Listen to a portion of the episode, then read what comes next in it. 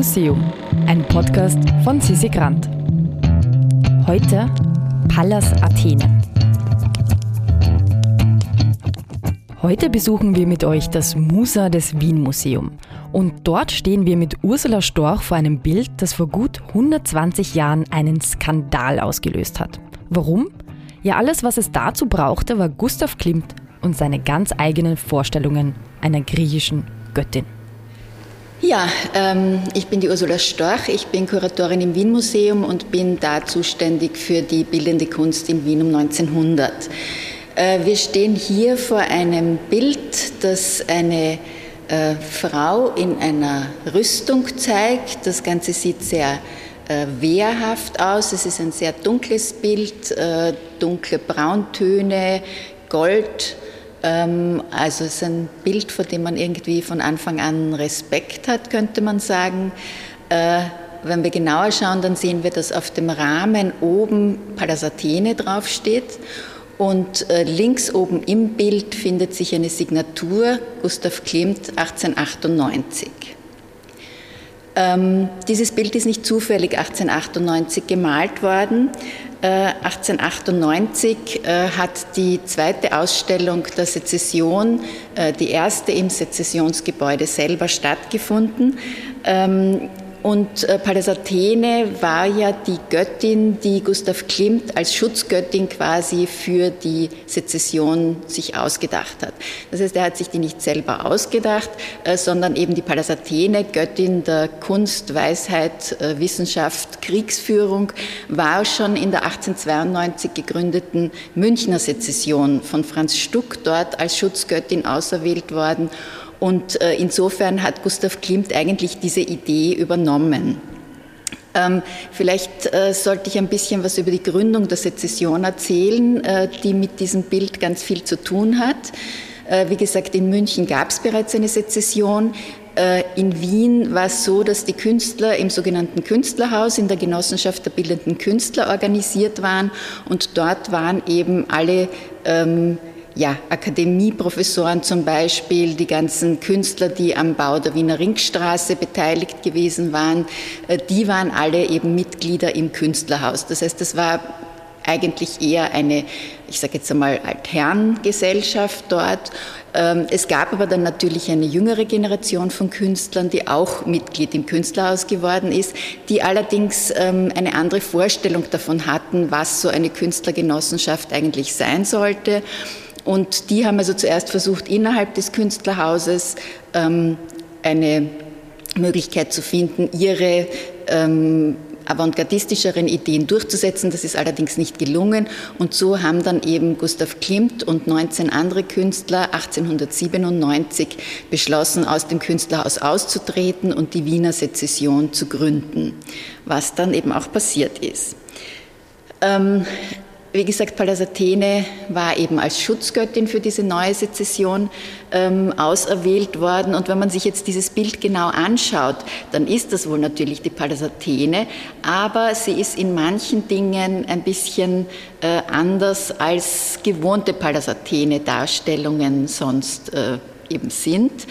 Ähm, äh, wenn man hier schaut, sie hat äh, am Brustschild äh, dieses Haupt der Medusa. Das äh, hat die Pallas Athene immer.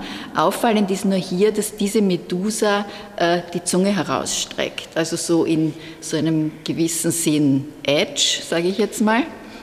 Ähm, und das sollte natürlich ein Hinweis darauf sein, dass die jungen Künstler der Sezession ähm, ein gewisses Selbstbewusstsein dazu hatten, äh, dass sie eben jetzt tatsächlich den Schritt gewagt haben, aus dem konservativen Künstlerhaus ausgetreten sind und eben jetzt ihre eigene Künstlerorganisation gegründet haben.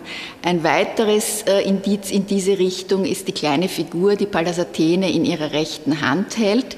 Äh, das hat die Pallas Athene in anderen Darstellungen auch, nur ist es normalerweise die Nike, die Siegesgöttin, In unserem Fall hier ist es eine kleine nackte Figur und das ist eben die Nuda Veritas, die nackte Wahrheit. Und auch das ist so ein Hinweis darauf, dass die Künstler sich quasi gedacht haben, sie sind jetzt diejenigen, die eben äh, quasi die Wahrheit gepachtet haben. Sie möchten eben äh, dem konservativen, ähm, den konservativen Künstlern ihre Wahrheit entgegensetzen.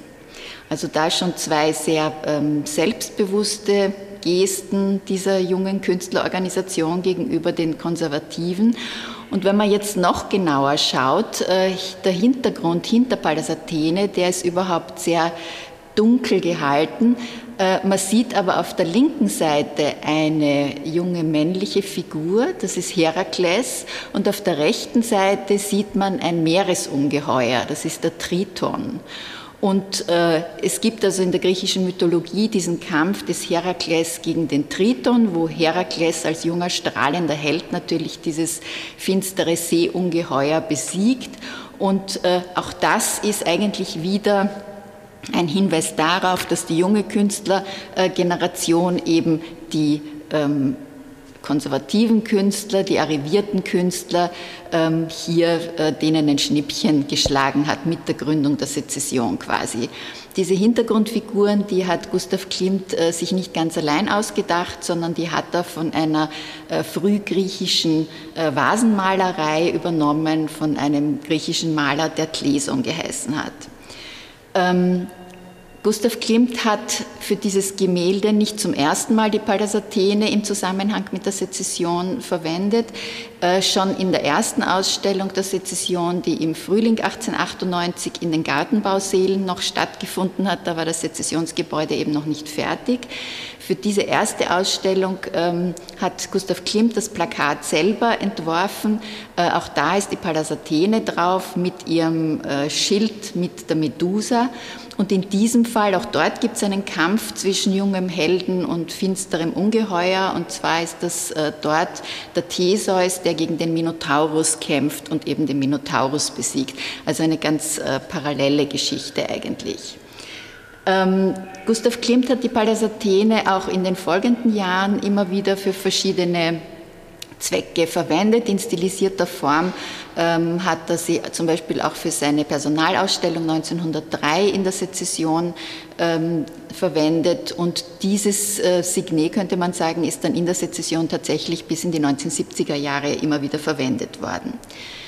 Äh, wenn man jetzt dieses Gemälde äh, stilistisch einordnen möchte, dann könnte man sagen, dass das ein Werk des Symbolismus ist. Der Symbolismus war eigentlich eine Kunstrichtung Ende des 19. Jahrhunderts, die vor allem in Westeuropa vorherrschend war. Äh, es ging dabei um äh, Themen wie äh, antike Mythologie, biblische Allegorien. Es ging auch um Krankheit, Tod, Sünde. Es waren also immer ähm, ja, sehr symbolhaltige Bilder, sehr ernsthafte Bilder, eben oft auch in sehr dunklen Farbtönen gehalten, so wie wir das hier haben. Äh, Vertreter eben dieses Symbolismus in anderen Ländern waren eben zum Beispiel der Max Klinger, der Arnold Böcklin, James Ensor und andere. Ähm, wir haben schon festgestellt, dass das eine sehr unübliche Darstellung der Pallas Athene ist. Und so hat auch die Kritik auf dieses Bild äh, im Jahr 1898 reagiert. Ähm, und man könnte sagen, dass das sozusagen eigentlich eine äh, Vorstufe war zu dem Kunstskandal, den Gustav Klimt dann etwas später mit seinen Deckengemälden für die Universität hervorgerufen hatte. Auch, auch, dort ging es um mythologische Themen. Er sollte ja für die Universität die Allegorie der Medizin, der Jurisprudenz und der Philosophie malen. Und auch in diesen drei Fällen hat er einfach diese ähm, Allegorien so gemalt, wie er sie sich vorgestellt hat und nicht, wie sie eben ähm, gewohnt waren, gesehen zu werden. Und das hat einen riesigen Kunstskandal in Wien ausgelöst, äh, der damit geendet hat, dass Gustav Klimt das bereits angenommene Geld zurückzahlen musste und die Bilder wurden dann eben nie an Ort und Stelle montiert. Ähm, noch zu dem Bild vielleicht, ähm, man sieht, dass das Bild einen Metallrahmen hat, also eher eine unübliche Geschichte. Ich habe schon gesagt, es steht oben Pallas Athene drauf. Ähm, dieser Rahmen ist von äh, Georg Klimt angefertigt worden. Das war ein jüngerer Bruder von Gustav Klimt, der als Metallbildhauer gearbeitet hat und äh, er hat eben diesen Rahmen zu diesem Bild beigesteuert. Ähm, wie ist es mit dem Bild weitergegangen? Es ist dann 1900 in Paris bei der Weltausstellung gezeigt worden. Es ist danach auf großen Ausstellungen in Dresden und Düsseldorf gezeigt worden. Und 1903 bei der großen Gustav Klimt Personale war das Bild wieder in der Sezession zu sehen. Es ist dann verkauft worden und zwar an den Fritz Werndorfer. Fritz Werndorfer war ja der Finanzier der Wiener Werkstätte und äh, er hat dieses Bild eben gekauft und es hing dann auch äh, längere Zeit in den äh, in den zentralen Büroräumen der Wiener Werkstätte in der Neustiftgasse. Die Wiener Werkstätte ist aber dann 1932 in Konkurs gegangen. Das Bild musste verkauft werden und in den äh, 1950er Jahren ist das Bild dann vom Historischen Museum der Stadt Wien, dem heutigen Wien Museum, äh, aus dem Kunsthandel angekauft worden. Äh, wenn man jetzt eigentlich zusammenfassen wollte, ähm, könnte man sagen, dass dieses Bild das programmatische Bild der Sezessionsgründung ist. Äh, ich sage immer, wenn man äh, die Geschichte der Sezession auf ein Bild reduzieren müsste, dann wäre es das Bild, mit dem man eigentlich die ganze Geschichte der Sezession erzählen kann. Und insofern ist es natürlich fürs Wien Museum eine grandiose Geschichte, dass wir dieses Bild in unserer Sammlung haben. Zurzeit ist dieses Bild in der in der Ausstellung Felix Salten im Schatten von Bambi äh, ausgestellt im Wien Museum Musa. Ähm, das deshalb, äh, weil Felix Salten, der ja auch ein extrem umtriebiger Journalist war, vor allem auch eben Kunstkritiken und Besprechungen von Ausstellungen geschrieben hat. Also es gibt kaum eine Ausstellung zwischen den 1890er und 1930er Jahren, die er nicht in irgendeiner Form kommentiert hätte. Und so hat er natürlich auch dieses Bild äh, in der Ausstellung 1898 gesehen. Und äh, wir haben eben sozusagen seinen Originalkommentar zu diesem Bild. Und das ist eben halt schön, wenn man das hier in der Ausstellung miteinander zeigen kann. Und äh, Felix Salten sagt hier, niemand weiß, wie Pallas Athene ausgesehen hat, sondern jeder hat das Recht zu sagen, ich denke mir sie so. Wenn nun ein Maler das Unglück hat, dass er sich sie anders denkt als die meisten Leute, dann will auf einmal jeder ganz genau wissen, wie die Pallas aussehen muss. Deshalb der Widerspruch gegen die Klimtsche Pallas. Also damit äh, bringt dann noch einmal zum Ausdruck eben, dass das Problem war, dass eben die meisten Menschen äh, gewohnt waren, Allegorien äh, so zu, also nur so zu akzeptieren, wie sie sie gewohnt waren und sich nicht darauf einlassen wollten, dass ein Künstler eben die künstlerische Freiheit hat, ähm, sie sich anders zu denken und dementsprechend auch anders zu malen. Ähm, nach der Ausstellung äh, geht das Bild dann ins Depot und äh, voraussichtlich, ähm, oder nein, eigentlich sicher, wird das Bild äh, Ende 2023 in unserer neuen Dauerausstellung im Wien Museum am Karlsplatz dann zu sehen sein. Also Götter malen kann zu Skandalen führen. Und wer mehr Informationen und Überraschungen rund um Themen zu Kunst und Kultur haben möchte, meldet sich am besten für unseren Newsletter an auf immuseum.at. Im Museum ist ein Podcast des Produktionsbüros Sissi Grant. Musik von Petra Schrenzer. Artwork von Nuschka Wolf.